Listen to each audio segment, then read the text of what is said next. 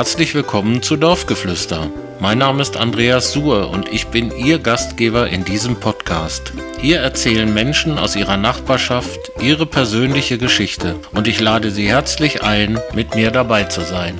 Viel Spaß!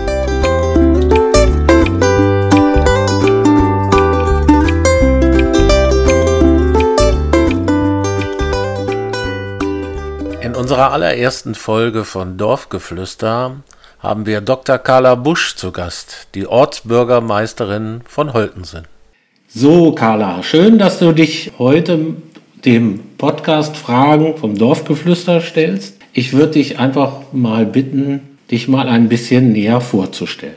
Ja, mein Name ist Carla Busch. Ich komme aus dem Eichsfeld, aus Germershausen, einem kleinen Ort am Seeburger See, jüngste von vier Kindern. Ich bin auf einem Bauernhof groß geworden, war dann die erste, die weitergehende Schule besucht hat, habe Gymnasium gemacht, habe zum Entsetzen der Familie Chemie studiert, habe promoviert hier in Göttingen und bin dann mit meinem damaligen Freund und jetzigen oder schon seit längerem Ehemann über den Fußball nach Holtensen gekommen. Bin verheiratet mit Markus Busch, der viele Jahre im TSV Vorstand Jugendarbeit gemacht hat, habe zwei Söhne und bin seit einem Monat Großmutter. Ja, dann kann man ja noch gratulieren an der Stelle. Ja, danke. Und der Kleine heißt Alexander. Der Kleine heißt Alexander, wächst und gedeiht. Ja, sehr schön. Ja, auf dem Bauernhof groß geworden mit so vielen Geschwistern. Heißt auch, Bauernhof heißt immer, alle müssen mitarbeiten, oder? Ja, also ich durfte in meiner Jugend nur Fernsehen gucken, wenn ich dabei beschäftigt war.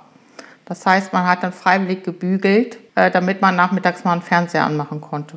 Und bügeln für sieben Personen, da ist man dann schon ein paar Stunden beschäftigt. Da kann man, hat man viel Zeit zum Fernsehen gucken sozusagen. Ja, das war halt der Lebensunterhalt, da mussten alle mitmachen und das hat einen auch geprägt, gerade wenn man die Jüngste ist und man hat ältere Brüder, die, die Brüder haben einen schon sehr geprägt, die haben viel erwartet von einem, das hat einem im Leben aber im Nachhinein auch viel gegeben, weil man dann auch Sachen machen musste, die normalerweise für ein zwölfjähriges oder 13-jähriges Mädchen nicht üblich sind. Und äh, man hat aber dann den Mut dazu bekommen, auch im Leben weiter Sachen anzupacken, die nicht normal sind für ein Mädchen. Okay, also du warst das Nesthäkchen sozusagen. Ich war das Nesthäkchen, ah, ja. ja. Und, und der, dir hat man letztendlich die ganze Verantwortung oder viel Verantwortung schon in jungen Jahren zukommen lassen. Ja, es war einfach so, dass meine Geschwister, die sind neun, acht und vier Jahre älter, alle schon gearbeitet haben und ich war halt noch zu Hause, habe Abitur gemacht, war auf dem Hof, war sozusagen noch die einzige, die da war und dann ist man halt, hat man mit 14 schon einen Führerschein für Trecker gemacht und hat die Hänger nach Hause gefahren. Das war hat auch Spaß gemacht, ja. In dem Alter sieht man das ja auch noch so als, oh toll, ich darf das. Aber wer es einmal tat, der bereut es, denn er muss es immer tun.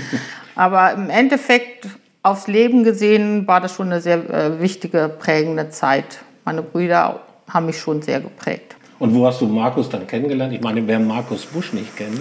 Markus Busch habe ich, wie sich das im Eichsfeld gehört, auf der Alva Disco kennengelernt. Ich brauchte einen Tanzpartner und die anderen, die so um mich rumstanden, wusste ich, konnten alle nicht tanzen. Da habe ich mir Markus gegriffen. Ich war kurz vor meinem 15. Geburtstag. Markus war 17,5 und seitdem sind wir zusammen. Das ja. ist 1978 gewesen. Ja, das ist ja schon ein paar Tage her.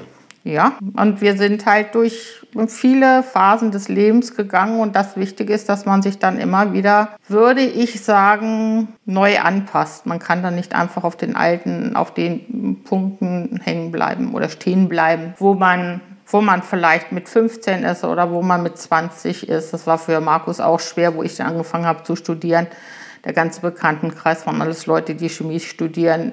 Das war schon äh, schwer, aber er hat es mitgemacht. Dafür bin ich halt eben sein, sein Leben, neben seinem beruflichen Leben ist der Sport und äh, da musste man halt da auch mitmachen. Also Das ging nicht anders. Naja, da muss man schon Kompromisse eingehen. Das ist halt. Ja, aber die Kompromisse waren, waren schon hart im Nehmen. Haben teilweise auch sehr, zu sehr interessanten Anekdoten geführt.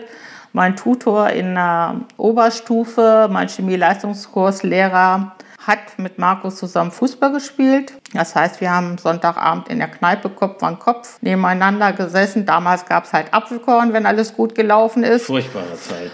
Ja, und montags morgens haben wir dann zusammen in der Schule gesessen und dann war das wieder mein äh, Tutor und ich war wieder die Schülerin. Also das waren dann schon eigenartige Situationen im Leben. Aber und wie kommt man auf die Idee, Chemie zu studieren? Das war irgendwie aus dem Zufall. Das war wirklich ein Zufall. Ich hatte damals in der sechsten oder siebten Klasse einen Chemielehrer, der eine Vorführung gemacht hat. Und man muss dazu sagen, damals gab es ja nicht halt hier Trinkautomaten oder sowas in der Schule. Es war warm, es war heiß, ich war Fahrschüler, ich hatte Durst und der Lehrer hat ganz gering verdünnte Salzsäure durch einen Versuch erzeugt. Hat mir damals überhaupt nicht gesagt. Ich wusste eigentlich gar nicht, was er da so richtig tat. Und er hat dann aber gefragt, wer möchte mal probieren, das ist wirklich harmlos. Und ich hatte echt Durst, also habe ich probiert. Und dann war danach, für ihn war ich dann immer top. Also wenn man ständig so ein Feedback kriegt, du bist gut, auch wenn man gar nicht viel macht. Und das war für mich so Chemie gibt es entweder, man kann es, ohne sich groß anzustrengen, oder man, man gibt entweder eins oder man hat eine Eins oder man hat eine Vier. So ein Mittelding gibt es da ich gehör, irgendwie ich gehöre zu den Letzteren. Die meisten gehören zu den Letzteren. Und es hat mir ohne halt mehr große Mühen immer Spaß gemacht und es war halt eben sehr aufregend. Und das Chemiestudium als solches ist aber, ich habe in den 80ern studiert, 83 bis 90, ist sehr hart gewesen.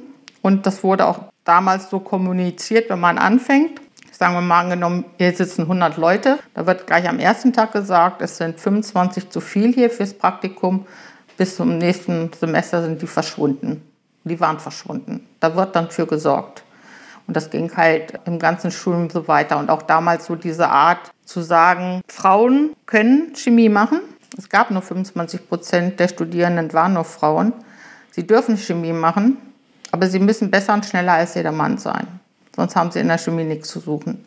Und das ist eine sehr prägende Zeit gewesen. Es wird also vorausgesetzt, man muss schneller und besser sein, sonst wird man abgeschossen. Und das prägt einen schon fürs Leben. Und wenn manche dann so glauben, die Carla, die ist manchmal so ein bisschen hart oder tough oder so nach außen so, ja, nicht gerade so freundlich, das sind einfach so Sachen, die sich entwickelt haben im Laufe der Jahre.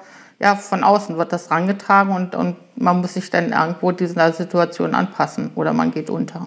Naja, wenn man die Carla ein bisschen besser kennt, dann kennt man auch die weichen Seiten. dann kann man, kann man mit, der, mit den harten Seiten auch gut umgehen. Also ja, kann ich nur aus eigener dazu. Erfahrung sagen. Das Einzige, was man mit Carla nicht machen darf, das kann ich nur allen Hörern und Hörern sagen, spielt niemals mit ihr Trivial Pursuit. Ihr seid irgendwann so verzweifelt, dass ihr dieses Spiel nicht mehr spielt, mhm. weil aus eigener Erfahrung ist Carla relativ schnell rund mit, dem, mit der Törtchensammlerei. Und man ist froh, wenn man dann irgendwann mal eine Frage richtig beantwortet. Aber kurzer Einwand, mit dem ganz neuen komme ich nicht so gut klar. Das haben wir letztlich erst gespielt. Also da fehlen mir in bestimmten Bereichen doch dann das Wissen. Wir müssen das ganz Alte mal wieder herholen. Da haben wir dann sicherlich bessere Chancen. Da kennst du die Fragen wahrscheinlich auswendig. ja, genau. Also, und dann ist mir, habe ich irgendwie in Erinnerung, dass du dein Chemiestudium mit Summa Cum Laude abgeschlossen hast. Ja, ich habe nach 15 Semestern mit Promotion mit Summa Cum aufgehört. Ja. Also das ist für die, die nicht studiert haben, ich gehöre da auch dazu, die eine ein Prädikatsexamen äh, sozusagen, oder? Oder eine Prädikatsauszeichnung. Es ist halt einfach, man muss sagen, es ist in, in der Chemie zum Beispiel einen Doktor zu machen, das ist, kann man nicht vergleichen wie in der heutigen Zeit. Damals hat man halt drei Jahre dafür im Labor gestanden, musste drei Jahre forschen, also wirklich Daten bringen. Das heißt, man hat auch Phasen gehabt, wo man sechs Monate das Gleiche gekocht hat man sagt da kochen, wenn man da die Kolben schwingt. Ich komme aus der präparativen organischen Chemie. Sechs Monate die Kolben schwingt und immer am Ende des Tages feststellt, dass das Zeug nicht da ist, was man haben will. Und das sind dann so Phasen, gerade am Ende meines, meiner Promotion, die sehr frustrierend waren. Und ich dann auch wirklich glücklich war, dass ich das hinter mir hatte. Ich hatte dann nur das Pech, wie alle, die zu der Zeit fertig geworden sind. Ich bin pünktlich zum Golfkrieg fertig geworden. Und dann wurde, hat die äh, chemische Industrie Einstellungsstopp gehabt. Es wurde keiner eingestellt. Also wir sind alle pünktlich Ende 90, Anfang 91 fing der Golfkrieg an, 20. Januar 91. Ab da wurde keiner mehr eingestellt. Also keine einfache Zeit. Jetzt hat man so lange auf so einen Abschluss hingearbeitet und dann gucken, wie es mit einem beruflich zumindest weitergeht. Ja, weil man, es wurde einem ganz klar gesagt, ich bin dann kurz danach schwanger geworden. Ich war schon, also wir hatten während der Promotion schon geheiratet in der Zeit haben dann auch hier in Holtensen schon gewohnt und dann musste man sich ja arbeitslos melden und als ich dann schwanger wurde, wurde mir vom Arbeitsamt direkt gesagt, Frau Busch, das ist das Beste, was Ihnen passieren kann, Sie sind die nächsten drei Jahre versorgt. Hätte ich ein Stipendium gehabt, wäre ich zum Sozialamt gegangen. Also ich habe an der Uni gearbeitet als Assistentin. Die Leute, die äh, während des Studiums privilegierter waren, ein Stipendium hatten, die sind nach dem Studium zum Sozialamt gegangen. Da war nichts. Wahnsinn. Und das ist dann schon eine Phase, die einen sehr runterdrückt, weil man hat wirklich jahrelang im, im, im Turbo gearbeitet, um dann festzustellen, das war alles, alles war, war für nichts. Ja. Und wenn ich es richtig im Kopf habe, wärst du fast mal bei Bayer Leverkusen gelandet, oder? Nein, nicht bei Bayer. Das ist, na, das ist halt einfach so eine, man, man schreibt äh, wenn man gerade in diesem Bereich ist, man schreibt alle großen Firmen an. Also man, man geht durch alle Firmen durch, man schreibt sie alle an, aber was ich ja eben schon erwähnt habe, pünktlich nach, nach Start des Golfkriegs äh, kamen alle äh, Bewerbungen mit Poststempel Start des Golfkriegs zurück, weil die Industrie davor zurückgeschreckt hat, neue Leute anzustellen, weil sie nicht wussten, wie es, gerade die chemische Industrie ist vom Öl abhängig und es wusste keiner, wie es weitergeht. Und daher haben die einfach erstmal Stopp gemacht. Ja, und dann kam halt unser erster Sohn, da hatte ich andere Aufgaben und habe hab mich dann oder wir haben uns dann auch ganz bewusst gesagt, wenn wir schon mal raus sind aus dem Job oder wenn ich schon mal raus bin aus dem Job und die, die Möglichkeiten momentan waren einfach ganz, also waren katastrophal, es sei denn, ich wäre irgendwie ins Ausland oder sonst wo hingegangen.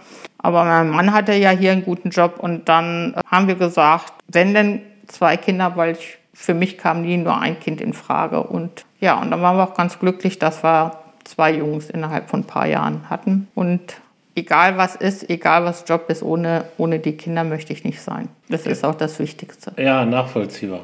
Und was machst du heute? In welchem, in welchem Unternehmen bist du heute? Ja, ich habe dann erstmal einige Jahre halt Kinderzeit genommen, weil da war es ja mit der Kinderbetreuung noch nicht so. Da war um 12 Uhr, ich sag mal, im Kindergarten Schluss, ja. Und dann geht man natürlich oder man weiß, dass man dann nicht mehr einfach in die, äh, in die chemische Industrie rein kann. Wenn man da zwei, drei Jahre raus ist, ist man draußen. Muss man knallhart sagen. Das kann man nicht sich einfach mal wieder anlesen. Das geht so schnell, da sind so viele Sachen passiert. Und dann habe ich durch Zufall eine Anzeige gesehen von Kollegen, die hier in Göttingen auch studiert haben, die ich vom Studium kannte. Und zu der Zeit kam gerade die DNA-Sequenzierung auf und die haben das Schicksal der üblichen Studenten hier in Göttingen geteilt. Die haben Uni-Verträge immer nur bekommen, einmal ein halbes Jahr, ein Jahr, halbes Jahr, ein Jahr. Davon kann man aber keine Familie ernähren. Und die haben sich dann zusammengetan mit fünf Leuten, haben eine Firma aufgemacht, die nannte sich SecLab und haben die Dienstleistung DNA-Sequenzierung angeboten. Was, was muss man darunter verstehen? Also für die, da, schicken, da schicken Leute DNA-Stückchen, sage ich jetzt mal. Also, und das sind also zum Beispiel PCR-Produkte, das sind so ist jetzt ja momentan total wieder in, im Gespräch. PCR-Test hier für Corona etc. Also Kunden schicken einfach, ich sage es mal ganz grob, DNA-Stücke. Und wir waren nur die Dienstleister, wir haben das nur entgegengenommen, durch Sequencer laufen lassen. Und wenn man manches Mal so Filme kennt oder so Krimi kennt, wo man dann so Peaks sieht, so, so blau-grün mit A, G, T, A oder und so weiter, oder das wird dann sozusagen an die Kunden verschickt. Und anhand dieser Sequenz von diesen vier Basen können die Kunden dann rauskriegen, was sie da haben. Und das, ist, das geht über Pflanzenforschung, das geht über die Medizin, das geht über Archäologie, das geht durch alle, alle möglichen Bereiche. Und wir wissen zwar nicht, was die Kunden uns da schicken, weil wir kriegen nur die Proben und versenden das, wird immer mehr digitalisiert. Und da habe ich dann ganz profan angerufen und habe gesagt, ich brauche einen Job. Ich würde auch halbtags arbeiten oder ich will halbtags arbeiten. Irgendwas Wissenschaftliches. Und dann habe ich als promovierte Chemikerin, als Halbtagskraft, als CTA, also, also chemisch-technische Assistentin im Labor da angefangen. Also ganz unten. Ganz unten angefangen, 1999. Und habe dann im Laufe der Jahre bin ich auch in die Qualitätskontrolle gegangen. Dann habe ich, dann sind wir übernommen worden. Dann, also dann seit zwölf Jahren ungefähr arbeite ich äh, oder zehn Jahren ganztags da. Und ja, seitdem ja, bin ich da sozusagen schon ja, über 20 Jahre dabei und werde wohl auch bis hoffentlich bis zum Ende da bleiben können. Wir arbeiten halt für eine Schweizer Firma, jetzt sind aufgekauft worden, die machen das Gleiche. Das ist ein ganz harter Markt und man braucht gute Nerven dabei, weil ich bin jetzt am Customer Support und Qualitätskontrolle. Das ist sozusagen das Telefon, wo man anruft, wenn man sich ärgert. Und das kann dann schon mal heftig sein. Also ich kenne noch Zeiten, wo Professoren angerufen haben, die dann gesagt haben, kann ich mal mit dem Mann sprechen. Also das ist mir nicht fremd. Solche Kunden habe ich gerne weitergegeben, aber... Das ist ja unverschämt, oder? Es also, ist wo, aber Realität. Woran es ist Realität. Es, sind die so borniert? Es ist immer noch so in der Arbeitswelt, dass Frauen in bestimmte Bereiche nicht eindringen können und wenn, müssen die viel qualifizierter sein oder viel mehr machen oder, oder sie müssen richtig die Ellbogen rausfahren. Und dann heißt es, es ist eine Emanz oder eine Zicke oder wie auch immer. Aber im Endeffekt würden sie sich, wenn sie die Ellbogen ja ausfahren, nur so be benehmen, wie die Männer sich eigentlich grundsätzlich benehmen. Und das ist leider Gottes in vielen Bereichen auch in der Wissenschaft noch so. Also das sieht man allein an dem, wenn ich sag mal, ein Kunde Rückmeldung macht, ich bin in Elternzeit, das sind halt immer noch zu 80 Prozent die Frauen, die in Elternzeit sind. Ja, es sind vielleicht ein paar Prozent Prozent Männer, die sagen, ich bleibe mal einen Monat zu Hause, meine Karriere könnte ich einen Knick bekommen. Ja. Es sind schon mehr, aber naja. Aber ich muss sagen, Corona äh, war für uns, hat nicht dazu geführt, dass wir nicht gearbeitet haben. Wir haben die komplett die Zeit durchgearbeitet, weil das ist auch so ein bisschen Daseinsfürsorge, die wir unseren äh, Kunden auch schulden, gerade in Kliniken etc. Das wie, ist schon. Wie siehst du jetzt ich sag mal, kurz vor Weihnachten 2020 diese Corona-Situation und jetzt heute kam ja eine Info über Mutationen in, in England. Wie siehst du als Chemikerin, das würde mich mal interessieren, diesen Virus und jetzt diese Veränderung? Also ich würde sagen, dieser ganze Übermut, den die Menschen im Sommer an den Tag gelegt haben, war alles viel zu früh. Mir war klar, dass es zu Weihnachten absolut dicht wird, weil in der kalten Jahreszeit die Leute aufeinander sitzen. Ein Virus, ich sag mal, jeder, der Kinder hat und hat mal Windpocken gehabt, weiß, wie schnell sich ein Virus verteilt. Ja, da braucht man nicht die Hand zu geben, da braucht man nur in einem Raum zu sein und schon geht ein Kind mit Windpocken nach Hause. Und das ist die Menschen versuchen sich das einfach schön zu reden und möchten keine Einschränkungen hinnehmen, weil das ja ihr tägliches Dasein behindert. Aber wenn sie mal ein bisschen vor vielleicht schon ein bisschen mehr danach gelebt hätten, wären, hätten wir vielleicht, aber vielleicht diese Situation jetzt nicht vor Weihnachten. Aber eigentlich fand ich es gut, dass jetzt direkt vor Weihnachten und auch die ganzen Weihnachtsfeierlichkeiten jetzt nochmal eingeschränkt werden, weil wenn wirklich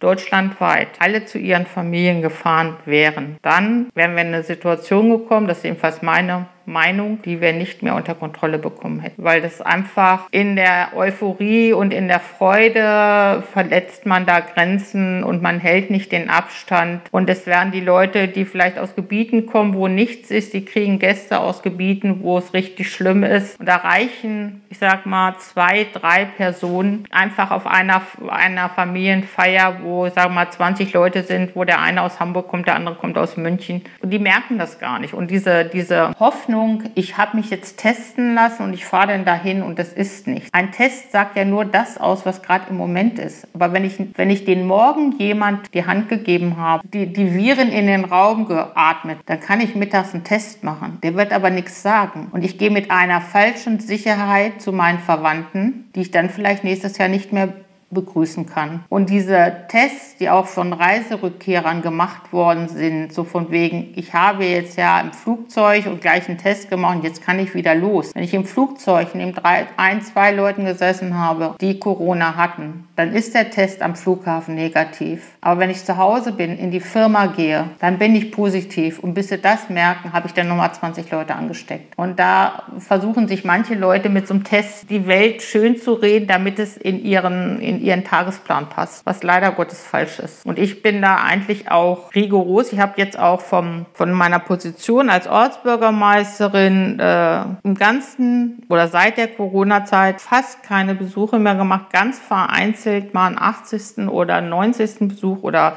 Urkund zu, zu Hochzeiten überreicht, weil ich nicht derjenige sein möchte, der das irgendjemand ins Haus bringt. Das ist keine Sache wert. Da hast du recht. Das ist ein schöner, schöner Übergang zu meinem nächsten Themenpunkt, Ortsbürgermeisterin. Was hat dich denn, kommend aus Germershausen, hast du dich früher schon für Politik interessiert oder wie hat sich das denn entwickelt, dass du so politisch so aktiv geworden bist oder vielleicht auch schon immer warst?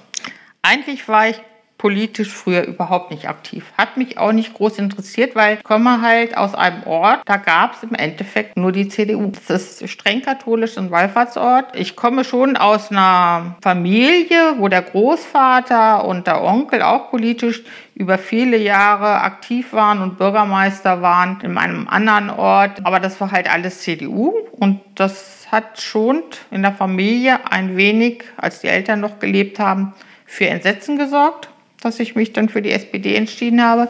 Das war aber eigentlich auch Zufall und das war auch eine Sache, die mein Mann verschuldet hat, weil mein Mann ist angesprochen worden, ob er bei der Ortsratswahl kandidieren möchte für die SPD. Und der hat dann einfach gesagt, nee, für mich ist das nicht. Ich bin nicht so mm, politisch aktiver Mensch, aber das ist was für meine Frau. Er hat nur den Fehler gemacht, er hat mir das nicht gesagt. Er hat das anderen gesagt. Und dann kam halt damals der Vorsitzende der SPD auf mich zu und hat mich angesprochen. Und ja, wer war das dann? Bernd Vollmer. Ah. Bernd Vollmer war das ja über 30 Jahre. Ja.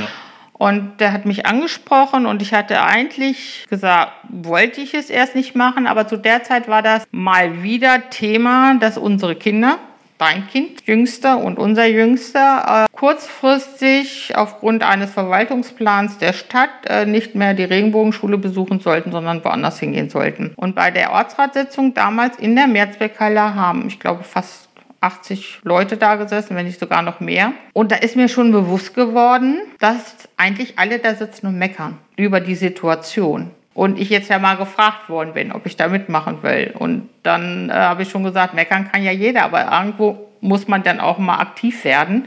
Und daraufhin habe ich dann gesagt, ja, ich mache es. Ich war natürlich dann so die kleine, die große Ausnahme. Ich war relativ jung für den Rest des Ortsrates. Ich war Frau, kam nicht aus Holtensen, ich war katholisch und ich war noch Akademikerin.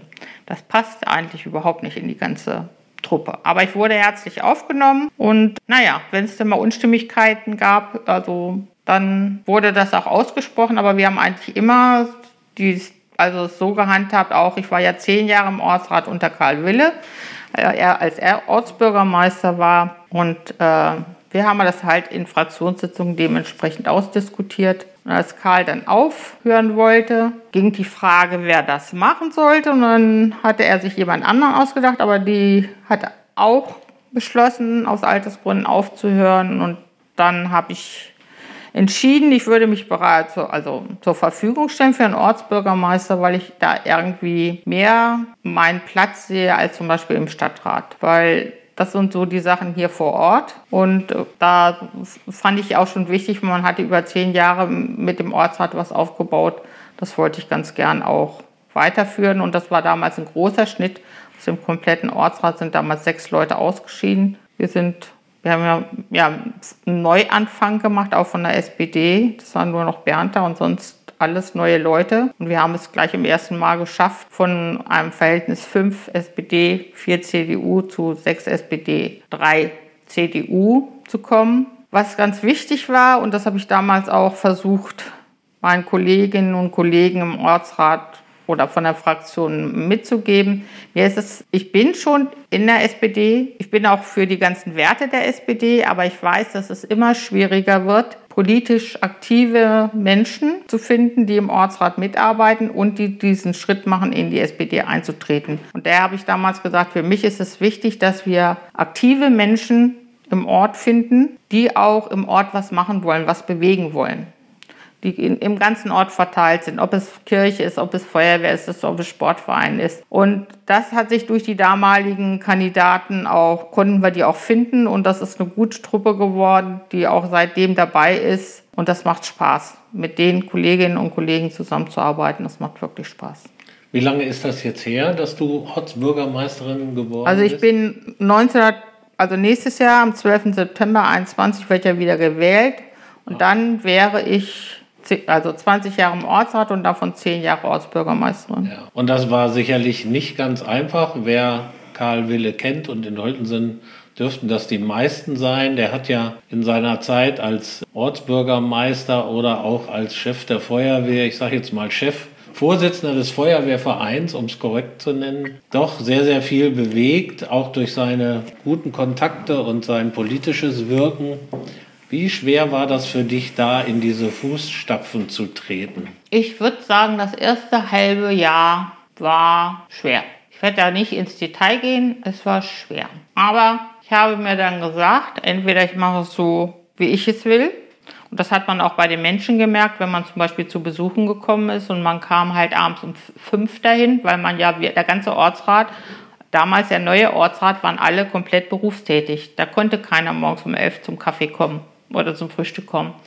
Da kamen dann schon die Menschen an und sagten, ja, der Vorgänger kam immer um elf. Und dann habe ich knallhart gesagt, ja, entweder kommt der Bürgermeister um fünf oder es kommt kein Bürgermeister. Und das ging dann mit der Zeit gut. Die Leute wussten nachher Bescheid und sonst, okay, da gab es damals halt schon Probleme. Es waren zu der Zeit auch einige Probleme in der Stadt die, man hat ja ab und zu auch mal in der Stadt so Kommunikationsprobleme von der Verwaltung zu den Ortsräten. Und das war zu der Zeit gerade zu meinem Beginn ziemlich stark. Das war, das war schon schwierig, da eine klare Linie zu finden. Aber ich habe gesagt, wenn ich die jetzt nicht finde, dann bin ich nur eine Marionette. Also muss ich meinen Weg gehen. Und der ganze Ortsrat hat da auch komplett hinter mir gestanden, dass wir als junger Ortsrat unseren Weg gehen. Das haben wir auch so durchgezogen. Wir haben das auch anders gemacht als vor. Wir haben uns oft als kompletter Ortsrat getroffen, so eine Art Brainstorming zu machen, einfach in den Garten setzen Flasche Bier, Brainstorming, was ist wichtig, was bewegt die Leute oder ja, ja, was bewegt die Leute, was können wir ändern. Und das ist dann auch wichtig, ich bin, ich bin SPD-Ortsbürgermeisterin, aber wir haben, ich glaube, man kann sagen, wir haben mittlerweile auch in der Stadtverwaltung einen Ruf erworben, dass wenn wir was auf den Plan bringen von Holten sind, dann ist es der komplette Ortsrat, beide Parteien. Dann ist das ein kompletter Entschluss. Und da kann man nicht die eine Seite oder die andere Seite aufbohren. Und da, dadurch, dass wir so als Ganzes denn auftreten, haben wir, glaube ich, schon einige Sachen erreicht und auch durchboxen können und uns auch ein gewisser, ja, wie soll ich sagen, fällt jetzt nicht das richtige Wort, also ein Respekt, doch, ich glaube, man kann sagen, einen gewissen Respekt erworben, dass man nicht mehr der, der junge, unerfahrene Ortsrat ist, sondern dass wir Sachen entscheiden. Wir haben ja auch einige Sachen mehr oder weniger zum Kippen gebracht, zum Beispiel das Gewerbegebiet Richtung Lenglern, ja, das, oder ich sag mal Europaquartier. Wir können es nicht ändern, aber wir vom Ortsrat waren, wir können in den Spiegel gucken, weil wir haben gesagt, so nicht, wir wollen es so nicht. Wir haben trotz aller Widersprüche auch aus der eigenen Partei, aus verschiedenen Gremien. Von der eigenen Partei äh, wurde man angefeindet, aber man, wir müssen für unser, für, wir müssen in den Spiegel schauen können und für, für unsere Kinder irgendwie sagen können, wir haben darauf hingewiesen, dass das und das so nicht in Ordnung ist. Und ich glaube, das haben wir gemacht.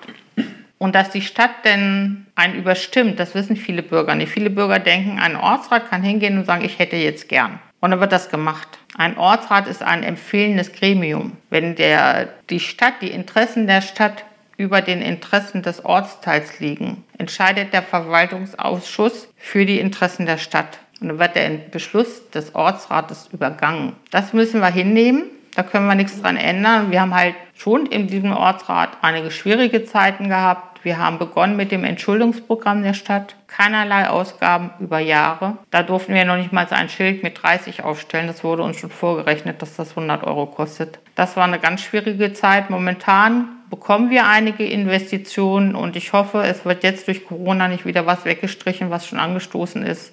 Wir bekommen einen neuen Kindergarten. Wir haben zehn Jahre für den Ausbau oder Umbau, Sanierung der Mehrzweckhalle gekämpft, wirklich vom ersten Jahr bis jetzt. Und ich hoffe, es wird nicht weggestrichen, dass wir diese Sanierung bekommen, die energetische Sanierung, weil wir heizen alles oben aus dem Dachhaus. Es sind so viele Sachen, die wir wirklich auch geschafft haben, auch Sachen vollendet, die Kali in die vom Ortsrat unter Karl angestoßen worden sind, Tempo 30. Also ich muss sagen, die Phase mit Tempo 30 in Holtensen, das war mit die schlimmste für mich als Ortsbürgermeisterin. Weil? Weil die Menschen alle Tempo 30 haben wollen, aber selber nicht Tempo 30 fahren wollen. Sie wollen nicht eine Minute irgendwo Rücksicht nehmen auf einen anderen Menschen. Und wenn ich die Telefonate, die Telefonate, die Anfeindungen, die Anfeindungen auf privaten Geburtstagsfeiern, auch von Freunden, das war schon hart. Es gab Tage, wo ich wirklich gesessen habe, dass ich auf dem Geburtstag gesessen habe und habe gesagt, ich bin jetzt hier als Mensch Karl Abusch. Ich bin hier jetzt nicht als Ortsbürgermeisterin. Und wenn du mich jetzt nicht hier als Mensch behandelst, sondern als Ortsbürgermeisterin, gehe ich nach Hause. Und das sind, oder wo mir ein ich sag mal, Schilder in den Vorgarten gestellt worden sind, damit gedroht worden ist, dass wenn ich hier unterm Haken das mit den Bussen nicht hinbekomme, dann würde ich ja schon sehen, was ich davon habe. Zu einer Zeit, wo es meinem Mann wirklich schlecht ging. Das sind, die können mich beschimpfen, Leute. Ich stelle mich jeder Diskussion. Ich schreie notfalls auch mal zurück, wenn ich angeschrien werde. Da stehe ich zu. Da, da bin ich zu sehr impulsiv. Aber es darf keiner in meine Familie eingreifen oder meine Familie angehen für Dinge, die mit der Ortsratspolitik zu tun haben. Das finde ich hinterhältig und feige. Wenn jemand etwas zu sagen hat, dann soll das mir persönlich sagen. Und auch die Zeit hier, wo wir die Busse, ja, die Buslinien von der Stadt uns gekürzt worden ist und uns wurde es nachher in die Schuhe geschoben, dass wir das so gewollt haben. Was auch nicht stimmte, aber die Stadt, so die Verkehrsbetriebe haben es vor anderen so hingedreht und wenn man sie in Wort genommen hat, dann war das alles nicht wahr. Das sind halt Zeiten, wo man dann schon teilweise unterm Tisch gegen irgendwas treten muss, weil man weiß, man braucht von diesen Menschen noch mal was. Ja, das sind ja Dinge, die einen schon sehr belasten können. Was sind denn auch für die, die da vielleicht nicht so tief im Detail stecken, Carla, was sind denn die wesentlichen Aufgaben als Ortsbürgermeisterin? Also ich kann mir vorstellen, dass das nicht nur der Besuch der Senioren bei Geburtstagen oder anderen Feierlichkeiten ist. Also ich sage mal, fangen wir ruhig, fangen wir mit den Seniorenbesuchen an. Wir in Holdensen sind hier der einzige Ortsteil. Das habe ich so von Kali übernommen. Ich habe gesagt, ich ziehe es so lange durch, wie ich es schaffe.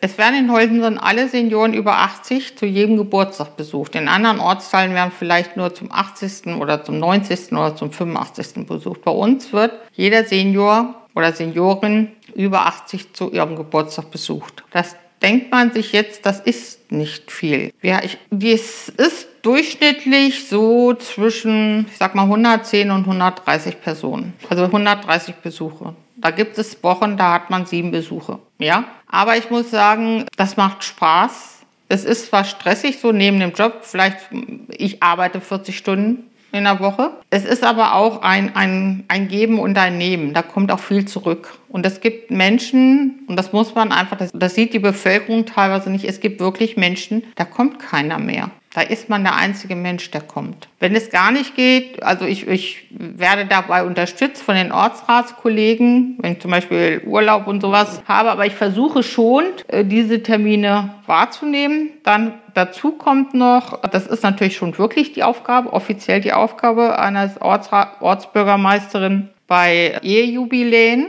Da bekommt man zum Beispiel goldenen Hochzeit, gibt es ja eine Urkunde von der Stadt, vom Land etc. Das Aufgabe der Ortsbürgermeisterin, diese zu überreichen. Das kann mal ich sag mal, drei, vier Termine im Jahr sein. Das können aber auch mal zehn Termine im Jahr sein. Das ist ganz unterschiedlich. Aber die wesentlichen Aufgaben sind dann noch natürlich eine Repräsentationspflicht. Fängt schon an bei den Jahreshauptversammlungen, dass man als Ortsbürgermeisterin da eingeladen wird, ein paar Grußworte spricht. Da muss man sich auch erstmal so eingewöhnen, ja, vor den Menschen zu sprechen. Dann machen wir einen Neujahrsempfang.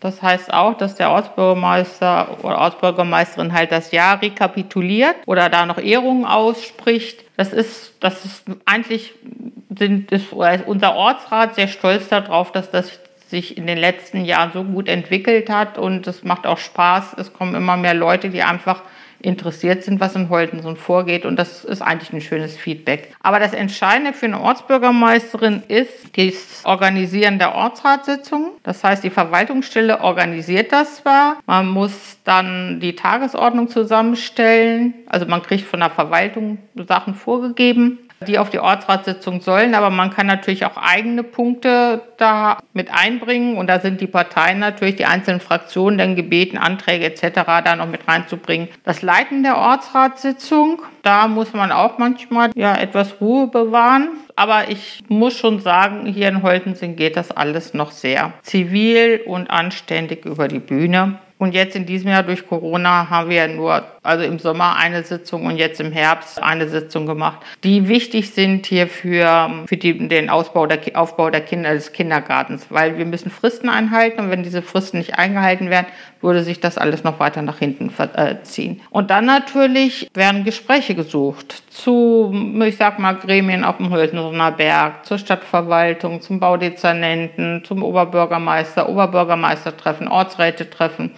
Das ist auch ein reger Wechsel, das muss organisiert werden, das muss eingeladen werden. Kirmes. Kirmes wird organisiert vom Junggesellenverein, aber das Einladen, ich sag mal, der offiziellen Gäste, das übernimmt auch, kommt auch von der Ortsbürgermeisterin. Und manche, ich weiß, so im Ort geht dann immer so, ach, da sitzen jetzt wieder die ganzen Offiziellen da vorne rum. Aber ich kann vielleicht den Bürgern mal so mitbringen, bei manchem Kirmesfrühstück wurden die wichtigsten Sachen für die nächsten zwei Jahre mal ganz kurz am Tisch debattiert und festgenagelt. Weil solche Dinge kriegt man nicht im, hm, mal kurz am Telefon hin. Da braucht man ein bisschen Ruhe, man braucht die gewissen Personen anwesend, wenn man Glück hat. Sie hat, ich sage mal ein Beispiel, Kirmesfrühstück oder Neujahrsempfang, wo die Leute lästern. Ich hatte vor den ersten Jahren bei einem Neujahrsempfang war ich einfach so frustriert. Das war gerade zu der Zeit der Entschuldigungs des Entschuldigungsprogramms, dass man alles einbringen konnte und es wurde alles abgelehnt. Und das war eine total frustrierende Zeit. Und dann sitzt man da und überlegt sich, was im Neujahrsempfang, was erzählt man, wie war das Jahr, wo sind unsere Ziele, aber welche Ziele hat man, wenn man kein Geld hat? Man hat also viele Ziele, viele Ideen, aber sie werden alle abgewürgt. Und da hat man sich einfach mal hingesetzt und da lief es aus einem raus und man hat einfach alles, alles aufgeschrieben, was einen ärgert. Und das hat sehr viel Ärger in der Stadtverwaltung gebracht. Sehr viel Ärger. Das musste dann, das ist durch alle Gremien in der Stadtverwaltung durch, diese Rede. Aber wir hatten ein halbes Jahr später denn doch mal endlich einen neuen Fußboden. Und das, manchmal muss man auf den Tisch schauen und manchmal muss man sich ein bisschen unbeliebt machen, um gewisse Strukturen ein bisschen aufzulockern, sodass man mal einen Blick auch für die kleineren Ortsteile bekommt. Und wenn man dann solche kleinen Siege erzielt, so vom Ortsrat, und da gebe ich jetzt, der ganze Ortsrat ist da sozusagen im Bunde, dann ist das auch so ein gewisses kleines Erfolgserlebnis, das dann diese Frustphasen ja verschwinden lässt. Dann sieht man auch mal, okay, das ist jetzt, oder ich sage jetzt mal die 30er-Zone, die Leute haben ein Jahr darüber gemotzt und gekämpft. Aber jetzt sehen sie, dass man ein Kind auch mal wieder über die Straße gehen kann, ohne in Panik zu geraten, dass da gleich ein Auto angeheizt kommt. Ja, oder sie sehen selber, weil sie älter werden, dass sie nicht mehr so schnell über die Straße kommen, dass es schön ist, wenn die Autos langsamer fahren. Hat man vielleicht vor acht Jahren, wo man selber noch fit war und auch nicht draufgetreten hat, diesen Vorteil nicht gesehen. Und die Zeit lehrt es den meisten Menschen und das macht dann Spaß. Was, was bedeutet für dich diese Aufgabe? Weil wenn man das mal so ein bisschen Revue passieren lässt, dann ist es ja so, dass es äh, auch mit sehr viel oder dass es sehr viel negatives Feedback auch geben kann. Und dann stellt man sich natürlich die Frage, warum tut man sich das an und was, wo ist auf der anderen Seite der, die persönliche Erfüllung dabei? Ja, sagen wir mal so. Es gibt, es gibt sicherlich viele, die sagen würden, ich lasse mich wählen und nach einem Jahr, ich sag mal, gibt es Ärger oder gibt es Stress und jetzt mache ich jetzt nicht mehr mit. Kann man schon drüber nachdenken? Habe ich manchmal auch schon drüber nachgedacht. Es geht jetzt auch jetzt, sage ich mal, ob nächstes Mal Wahlen nochmal antreten oder wie auch immer. Aber da kommt wieder ein bisschen wieder rein, was ich am Anfang gesagt habe, so diese Prägung. Irgendwie wurde ich so geprägt, wenn ich was anfange, dann mache ich das auch fertig. Und ich habe das angefangen Und dann höre ich nicht mittendrin auf. Wenn ich jetzt, ich sag mal, gesundheitliche Probleme hätte oder jemand in der Familie hätte gesundheitliche Probleme, das wäre natürlich ein Ausschlusskriterium. Das würde auf jeden Fall vorgehen. Da würde ich auch keinerlei, äh, würde ich auch nicht zögern. Aber wenn ich jetzt etwas angefangen habe, dann möchte ich es gerne fertig machen. Und es ist auch so, ich habe halt, wie gesagt, einen ganz anderen Job. Und dann ist es, es ist einfach mal so, man, man arbeitet sozusagen in zwei parallelen Welten. Ich habe die eine der DNA-Sequenzierung, wo ich mich mit Kunden debattiere, mal ein positives, mal ein negatives Feedback kriege. Und im nächsten mm, Moment, dieses Jahr war es jetzt nicht so sehr der Fall, aber im nächsten Moment sitzt man halt bei einer alten Dame, die einem, auch wenn man einen 10-Stunden-Tag hatte auf der Arbeit und man geht da abends noch hin und die einfach die Hand hält und die Augen leuchten und die glücklich ist, dass jemand kommt und an sie gedacht hat. Und, und man unterhält sich einfach über das alltägliche Leben, sei es Kochrezepte, sei was die Kinder machen. Und also das ist ein ganz komisches Gefühl. Man kommt dann ganz oft da raus und der ganze Arbeitsstress ist irgendwie weg der ist da geblieben. Man hat den Kopf. Und man hat halt diese zwei Parallelwelten. Das ist schon manchmal stressig und ich muss eins sagen, ich würde das, in keinster Weise hätte ich das all die Jahre geschafft, wenn meine Familie mich da nicht so unterstützen würde. Besonders mein Mann hält mir zu Hause sehr viel den Rücken frei. Ist ein bisschen so Ausgleich. Ich habe das viele jetzt 20 Jahre bei ihm beim Sportverein gemacht. Bei mir kommt jetzt noch der SPD-Vorsitz dazu, wo ich nicht gedacht habe, dass das doch so viel ist, weil jetzt in, auf die Arbeit zur Bundestags-, Kommunalwahl. Wir haben nächstes Jahr ein Superwahljahr.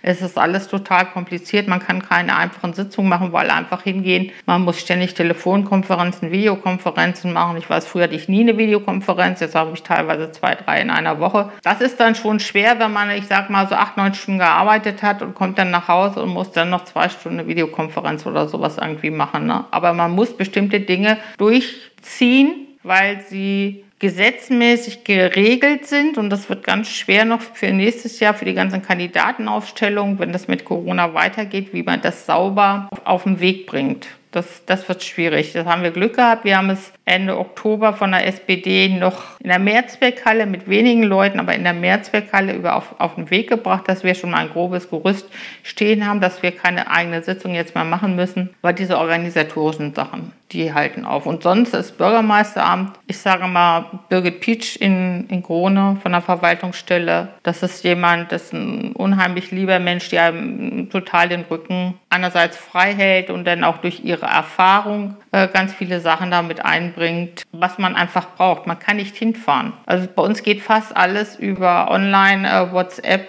Das muss, muss alles so nebenher gehen, ja.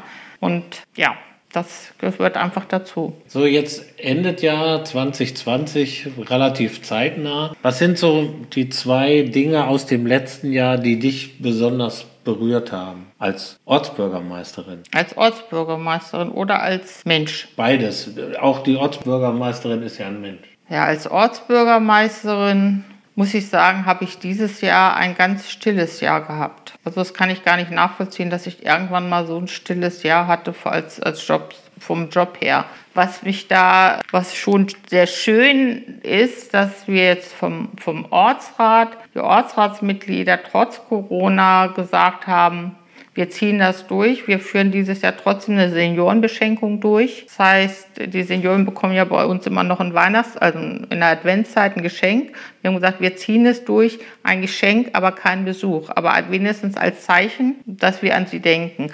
Ansonsten, dass es mit dem Kindergarten hoffentlich jetzt vorangeht, die Feuerwehr steht, dass einfach so dieses Konzept, was man so im Hinterkopf mal hatte vor vielen Jahren, dass sich das jetzt so Puzzleteil für Puzzleteil zusammensetzt. Und das, das war jetzt schon fast ein bisschen Ausblick, ne? Nee, das ist nicht Ausblick. Das ist halt einfach, das ist ja in den letzten zwei Jahren. Das heißt, ein Ortsrat muss investive Wünsche aufgeben für den nächsten Haushalt. Das sind immer ein Doppelhaushalt. Und wir haben beim letzten Mal haben wir gesagt, jetzt ist es ganz egal, wir hauen jetzt rein. Wir wollen Schule, Anbau, Kindergartenanbau, Feuerwehranbau, Mehrzweckhalleausbau.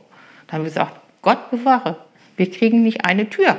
Und als dann zurückkam, dass Schule vielleicht irgendwann später, aber der Kindergarten angebaut wird, die Mehrzweckhalle angebaut wird, das war die Pläne in der Stadt sind jetzt auch das, was die Sportvereine hier im Westen der Stadt angestoßen haben, mit einem, einer Sporthalle im Westen der Stadt, mit einer Art Begegnungszentrum was unheimlich wichtig ist, das ist eine ganz tolle Sache, die, die sich die Vereine da überlegt haben, dass das vielleicht so im Hinterkopf bei den hoffentlich Oberbürgermeisterkandidaten auch bleibt, sodass das vielleicht auch angestoßen wird. Das sind so Sachen, Holtensen wächst. Wir werden es nicht hinkriegen, wie manche Menschen glauben, dass hier neue Menschen herziehen und die dann gleich alles im Vereinsleben mitmachen. Sowas muss wachsen. Das braucht Jahre. Aber wir haben gutes Vereinsleben. Wir haben das eine große Baugebiet da am Stadtweg. Wir bekommen vielleicht noch ein Baugebiet an der Eisenbreite. Pläne sind da schon in der, ich sag mal, in der Schublade. Oldense hat keine großen Möglichkeiten, sich weiter auszubreiten. Aber wir können an der Infrastruktur was arbeiten und das ist einfach das, was man so hat. Also für mich ist es im Leben immer so, dass ich mir bestimmte Dinge überlege wie es in meinem Leben weitergeht. Ich spreche sie aber nicht aus. Die sind im Kopf. Wenn dann aber so Stückchen nach Stückchen von diesen Plänen in die Wirklichkeit umgesetzt werden, dann kommt so eine kleine Zufriedenheit. Das ist noch nicht die richtige Zufriedenheit, weil wenn man alles umsetzt, hat man ja keine Ziele mehr. Also es müssen immer noch ein paar Ziele übrig bleiben. Aber da hat sich in den letzten Jahren doch schon einiges getan und es ist leider so, dass man im Ortsrat oder als Ortsbürgermeisterin eins mitbringen muss, das musste ich auch erst lernen, man muss Geduld haben. Man muss sehr viel Geduld haben, bis die Stadt auf bestimmte Dinge reagiert und dann sie umsetzt. Und da hilft halt eben nur eins, man muss immer wieder weiter bohren, immer weiter bohren. Mehr oder weniger sich unbeliebt machen. Und mich persönlich, wenn ich 2020 mir dieses Jahr anschaue, habe ich Anfang des Jahres schon gesagt, ich weiß gar nicht bei welcher Grußwort mal irgendeiner Jahreshauptversammlung, weil mein persönlich mein Jahr ziemlich schlecht angefangen hat, da habe ich noch gesagt, ich habe Angst vor 2020. Ich glaube, es wird kein gutes Jahr. Und der Nachredner hat noch gesagt, ach Quatsch, es wird ein gutes Jahr. Ich möchte jetzt mal betonen, ich glaube, ich habe recht gehabt. Dieses Jahr ist einfach katastrophal gewesen. Mein Highlight war dieses Jahr die Geburt unseres Enkelsohns Alexander. Und, und insgesamt, was schön ist, werden in Holden sind, sind in diesem Jahr viele Kinder geboren. Das ist vielleicht so mein Highlight. Es sind viele Kinder geboren und es werden in der nächsten Zeit noch viele Kinder geboren. Und das ist einfach das, was ganz wichtig ist, dass es in Holten weitergeht mit Familien dass es in Holten sind. Das Leben, ja, wenn man heutzutage auf den Kinderspielplatz schaut, vor zehn Jahren war der Spielplatz leer. Wenn da heute gemäht werden muss, dann muss man sich mal eine Lücke suchen, wenn da keine Kinder sind.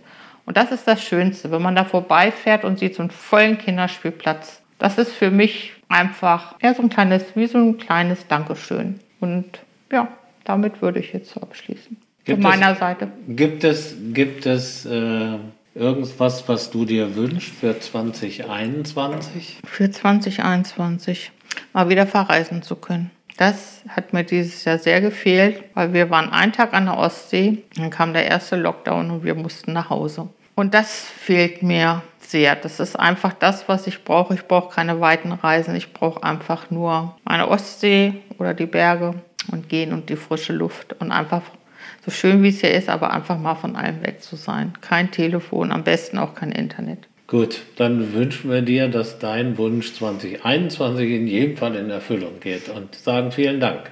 Vielen Dank auch. Das, liebe Hörerinnen und Hörer, war die erste Folge von Dorfgeflüster mit unserer Ortsbürgermeisterin Dr. Carla Busch.